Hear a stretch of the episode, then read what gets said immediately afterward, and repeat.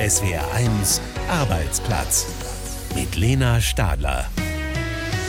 Hallo und willkommen zur neuen Podcast-Ausgabe von SWR1 Arbeitsplatz. Es ist ein Thema, das viele Tierbesitzerinnen und Besitzer derzeit umtreibt. Die Gebührenordnung für Tierärzte wird im November angehoben. Behandlungen werden damit zum Teil deutlich teurer. Einige Tierarztpraxen haben deshalb zurzeit mehr Zulauf. Es kommen jetzt viele nochmal. Also man merkt es schon, dass da ein paar Leute jetzt auch drauf pochen, jetzt noch schnell einen Termin für eine Zahnsanierung, so Sachen jetzt lieber bekommen, als wenn es irgendwann dann später doch auch fällig wäre und sie dann mehr zahlen müssten. Sagt die Tierärztin Charlotte Wille. Und wir berichten, was es mit der neuen Gebührenordnung für die Tierärzte auf sich hat. Außerdem spreche ich mit dem Geschäftsführer des Studierendenwerks Vorderpfalz in Landau darüber, welche Auswirkungen die Energiekrise auf die Arbeit der Studierenden Studierendenwerke und für die Studentinnen und Studenten hat. Und dann haben wir nochmal die Energiekrise drin und ihre Folgen. Für viele Baufirmen könnten die fetten Jahre bald vorbei sein. Die Aufträge kommen nämlich nicht mehr ganz so üppig daher. Unser Reporter berichtet von einer Baustelle in Heidelberg. Ich freue mich, dass Sie zuhören. Wer sich ein Tier kauft, muss sich das leisten können. Anschaffung, Futter und die Untersuchung oder die Not-OP beim Tierarzt, die gibt's natürlich auch nicht umsonst. Zwei Beispiele. Die Sterilisation einer Katze kostet derzeit 57,52 Euro. Eine einfache Untersuchung bei einem Hund ist ab 13,47 Euro zu haben. Hinzu kommen Mehrwertsteuer, eventuell Kosten für Medikamente oder manchmal auch noch ein Erschwerniszuschlag. Die Veterinäre rechnen ab im Rahmen der Gebührenordnung Verordnung für Tierärzte. Die ist jetzt nach 23 Jahren überarbeitet worden und gilt mit zum Teil deutlich höheren Preisen ab Mitte November. Für die Tierärzte ist die Novelle notwendig, damit sie gewinnbringend arbeiten können.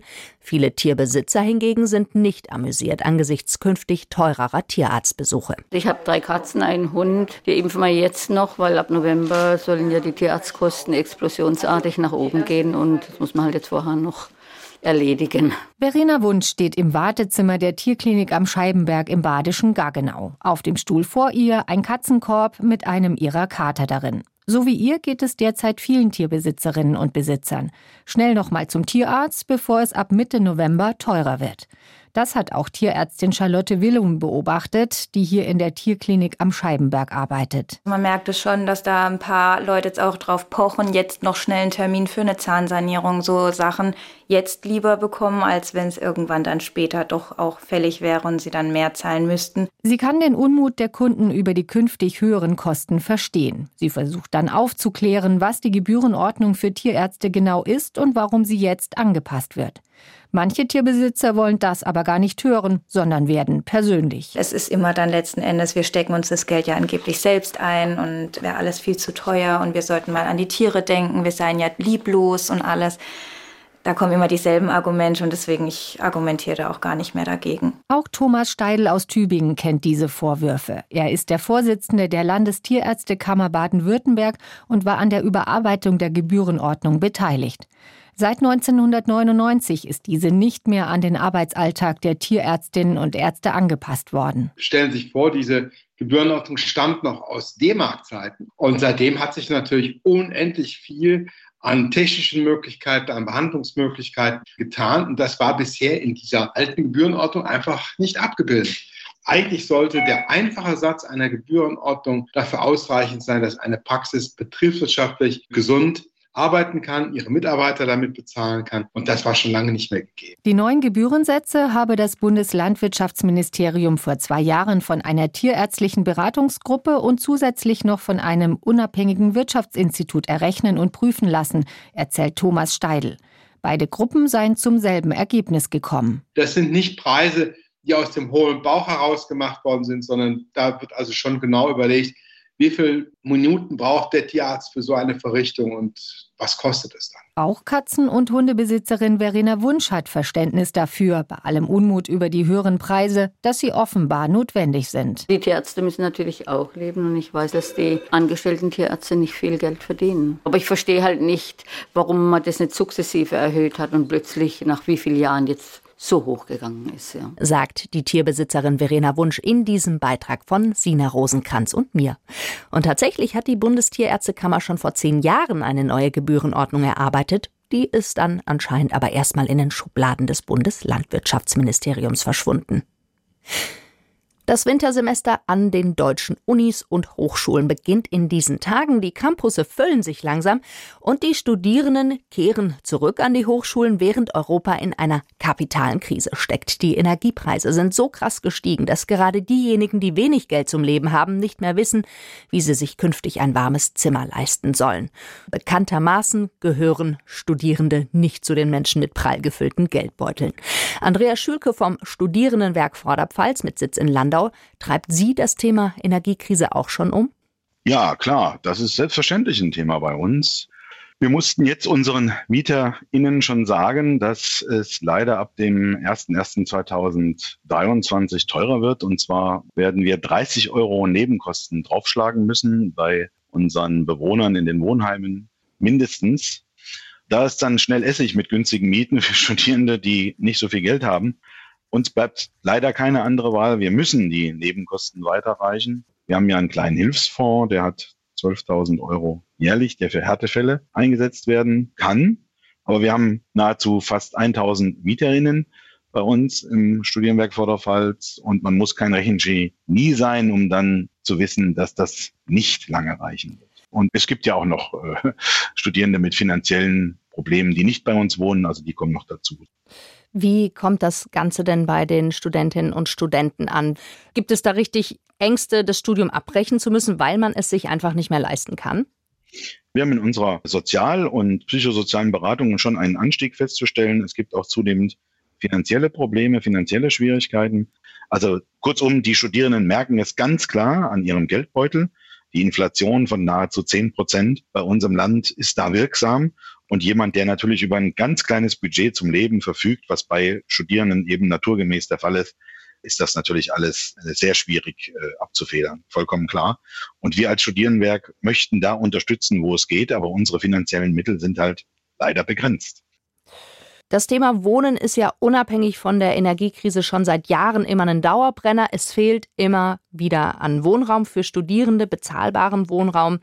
Ähm, auch jetzt stehen deutschlandweit noch tausende Studierende ohne Bleibe da. Wie ist denn da die Lage bei Ihnen in Rheinland-Pfalz? Also in unserem Zuständigkeitsbereich in Landau, Ludwigshafen, Worms und Germersheim ist die Lage genauso schlecht wie seit vielen Jahren. Wir haben im Schnitt eine Wohnheimplatzquote von fünf bis sechs Prozent für die Studierenden an allen Standorten. Also nur jeder zwanzigste Studierende hat also somit eine Chance auf einen Platz im Studierendenwohnheim.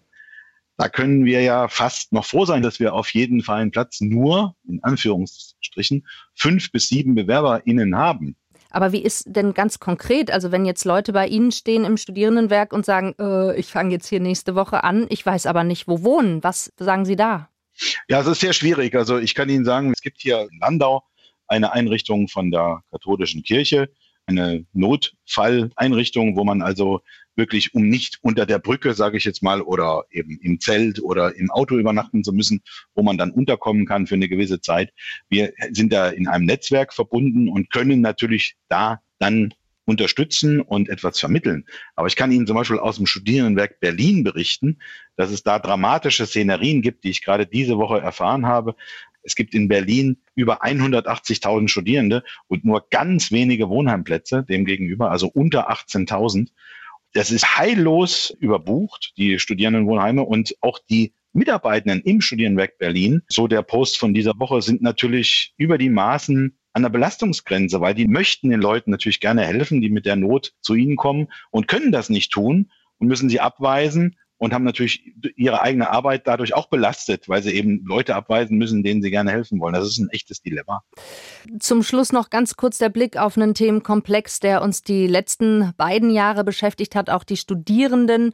Die Corona-Pandemie hatte massive Auswirkungen auf das Studentenleben. Gehen die Hochschulen denn jetzt ein bisschen gelassener in diesen Pandemiewinter? Ja, ganz ehrlich, also in den letzten Wochen ist die Pandemie doch stark in den Hintergrund getreten und ich hoffe natürlich, dass das auch so bleibt. Ganz, ganz langsam stellt sich bei uns nämlich so etwas wie Normalität ein. Den Silberstreif am Horizont für die Studierenden sehe ich noch nicht ganz so aufscheinen. Die ersten Hochschulen haben nämlich bereits eine beliebte Strategie wiederbelebt um die geforderten 15 Prozent Energieeinsparung im Winter zu realisieren, nämlich die Hochschule einfach monateweise zu schließen. Dazu gibt es also Überlegungen, die sind jetzt noch nicht öffentlich oder konkret, aber wir wissen, dass das diskutiert wird. Also wenn jetzt wieder die Hochschulen schließen, werden wir noch mehr Studierende in unseren Beratungsangeboten finden, die im fünften Semester wegen einer fehlenden Sozialisation im Studium na, dann mit Erstsemesterproblemen in die Beratung kommen. Also Gelassenheit sieht anders aus, aber wir werden auch diese Herausforderung irgendwie nehmen müssen sagt Andreas Schülke, Geschäftsführer des Studierendenwerks Vorderpfalz in Landau. Mit ihm habe ich gesprochen über das startende Wintersemester inmitten der Energiekrise und einem erneuten Corona-Winter. Vielen Dank fürs Gespräch. Danke Ihnen auch. Ringtausch beim Spiel der deutschen Superreichen. Nicht mehr die BMW-Erben der Familie Quandt, sondern der Lidl-Gründer Dieter Schwarz aus Heilbronn darf sich jetzt mit dem Titel Reichster Deutscher schmücken. Sein Erfindungsreichtum hat sich bezahlt gemacht. Er hat unter anderem eine Papierfabrik gekauft, um die Discounter-Werbeplakate selbst zu drucken oder Schiffe gechartert, um Lieferengpässe zu umgehen. Arno Wilhelm gratuliert zum neuen Titel und schreibt Dieter Schwarz unseren satirischen Brief der Woche. Lieber Dieter Schwarz, ich schreibe Ihnen einen Brief, damit Sie sich freuen. Vermutlich haben Sie auf Ihren Titel erstmal angestoßen mit einem feinen Gläschen Burg Schöneck. Endlich die Nummer eins in Deutschland. Und die Aldis locker abgehängt. Burg Schöneck, das ist die Sekt-Eigenmarke von Lidl, da bleibt das Geld in der Firma. Andere Milliardäre lassen sich ins Weltall schießen oder kaufen sich einen Fußballclub. Sie sind ein großer Mäzen für Lehre und Forschung. Ob sie irgendwelche Extravaganzen pflegen, das ist unklar. Es gibt nur ganz wenige Bilder von ihnen, die meisten davon alt, keine Interviews, nichts. Sie gelten als extrem bodenständig. Man munkelt, dass sie ab und zu an den Chiemsee fahren. Verrückt. Frage. Was gönnt sich ein Mann, der alles kaufen kann? Was macht Sie glücklich? Antwort eine Nudelfabrik. Weil es im Management bei Lidl zuletzt nicht rund gelaufen ist, sind Sie, lieber Dieter Schwarz, mit 82 Jahren vorübergehend auf den Chefsessel zurückgekehrt, als eine Art ambitionierter Kleingärtner. Lidl soll Selbstversorger werden, unabhängig auch in Krisenzeiten. Sie haben dem Konzern einen Papierhersteller gekauft, eine Nussfirma, einen Großbäcker, ein eigenes Containerschiff und Deutschlands größte Nudelfabrik.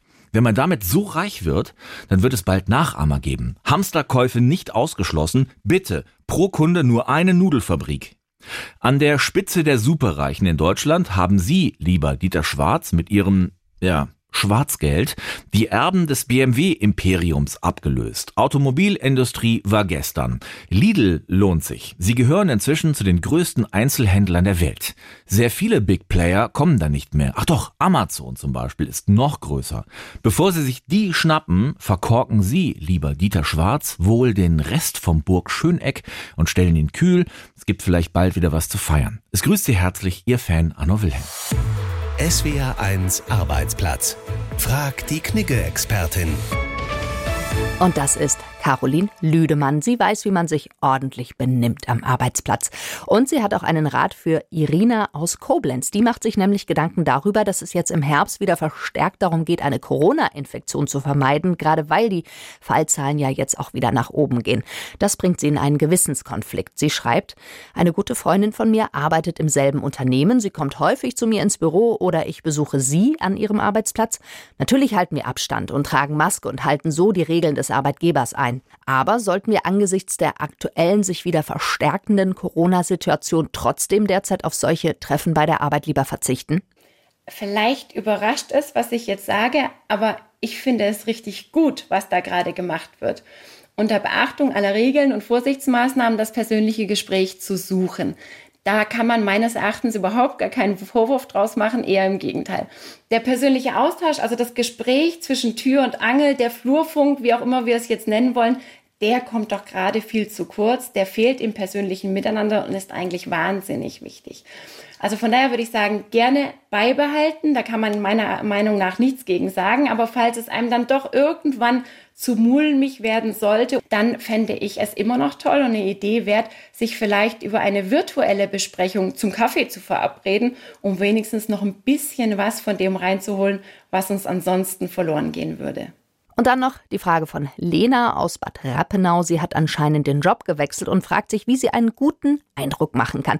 Wie kann ich mich an meinen ersten Arbeitstagen so verhalten, dass ich einerseits Interesse zeige, aber dennoch nicht zu viele Fragen stelle und womöglich auf die Nerven gehe? Und hier die Antwort von Caroline Lüdemann.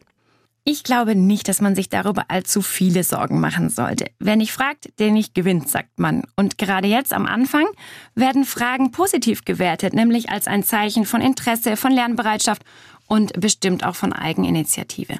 Später dann sieht das Ganze gern mal ein bisschen anders aus. Da fragt sich womöglich manch einer, warum ähm, etwas denn jetzt noch, obwohl man womöglich schon ein paar Wochen an Bord ist, immer noch nicht klar ist oder eben erfragt werden muss. Und daher glaube ich eher, dass man die Dinge frühzeitig in Erfahrung bringen muss, dass man frühzeitig fragen muss und natürlich aber auch, dass man die gleichen Dinge nicht mehrfach erfragen sollte. Das wirkt dann natürlich eher unaufmerksam. Aber einmal ist keinmal, wie man ja auch so schön sagt. Und wenn man je einmal merkt, dass jemand dann nicht ganz so auskunftsfreudig ist, dann muss das absolut nicht der eigene Fehler sein. Da würde ich mir dann einfach einen anderen Ansprechpartner suchen, der mir mehr oder besser oder bereitwilliger Unterstützung geben kann. Unsere Experten beantworten auch Ihre Fragen zu Job, Karriere und Arbeitsrecht. Schicken Sie uns Ihre Fragen an arbeitsplatz.swr1.de. Jahrelang lief es richtig gut für die Baubranche. Baufirmen konnten sich die Aufträge raussuchen und ordentliche Preise verlangen.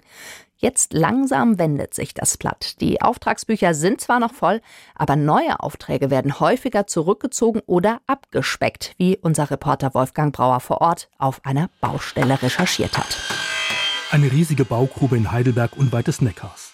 Hier arbeiten die Leute von Bauunternehmer Markus Böll. Es ist eine private Baustelle mit recht komfortablen äh, großen Wohnungen, auch Eigentumswohnungen mit entsprechender Tiefgarage, das dürfte sich um äh, ein Gesamtinvest von etwa 4 Millionen handeln. Ein guter Auftrag für den Bauunternehmer aus Schriesheim mit 35 Beschäftigten. In den vergangenen Jahren waren seine Auftragsbücher voll. Die Bauherren standen Schlange.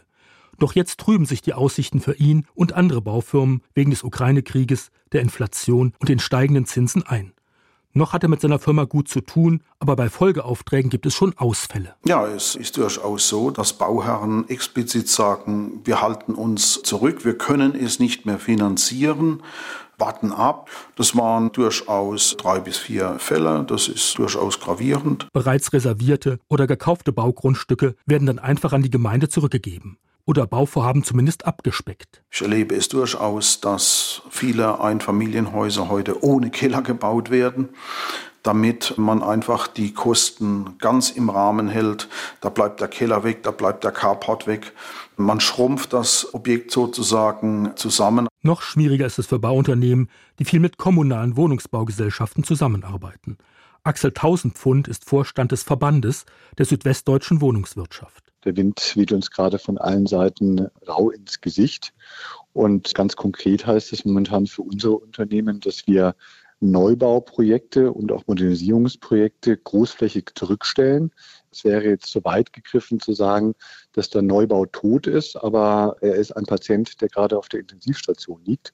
Und insofern müssen wir uns schon Sorgen machen, dass gerade auch in den nächsten Jahren deutlich weniger Wohnungen auf den Markt kommen, als tatsächlich auch benötigt werden. Auch Thomas Weiler ist besorgt. Er ist Hauptgeschäftsführer des Verbandes der Bauwirtschaft Rheinland-Pfalz. Die Lage für die Baufirmen ist seiner Meinung nach in einem Wort angespannt. Wir steuern so ein bisschen auf eine Rezession zu. Das macht die Unternehmen nervös.